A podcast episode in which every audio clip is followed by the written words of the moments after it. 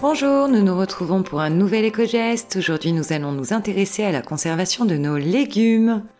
Alors, nous savons que les fruits et légumes frais sont des aliments qui ont tendance à se détériorer rapidement. Aujourd'hui, on aimerait justement vous donner quelques conseils pratiques pour ralentir leur maturation.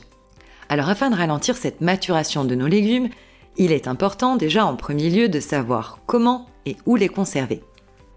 Les pommes de terre, les légumes racines, l'ail et l'oignon, tout comme les cucurbitacées, tels que le potiron, se conserveront de façon optimale dans un endroit sec, sombre et frais.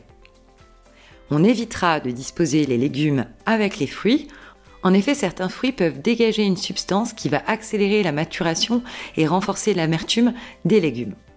Alors pour les légumes qu'on va consommer rapidement, le bac à légumes sera parfait pour ralentir la maturation. On peut s'abstenir de laver nos fruits et légumes avant de les remiser. On gardera cette étape-là pour le moment où on voudra les cuisiner. On évitera également de les mélanger dans le bac.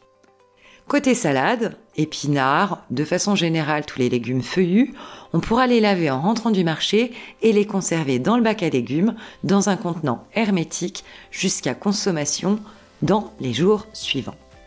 De façon générale, il est recommandé de conserver les légumes à une température plutôt basse. On peut également les congeler, ça permet de les conserver jusqu'à 10 mois. Certains légumes devront être blanchis au préalable dans de l'eau bouillante. C'est le cas par exemple pour l'aubergine ou la courgette, mais une fois blanchies et bien séchées, elles seront prêtes à être congelées. Et pour la tomate, il sera possible de la conserver au réfrigérateur pour la préserver plus longtemps.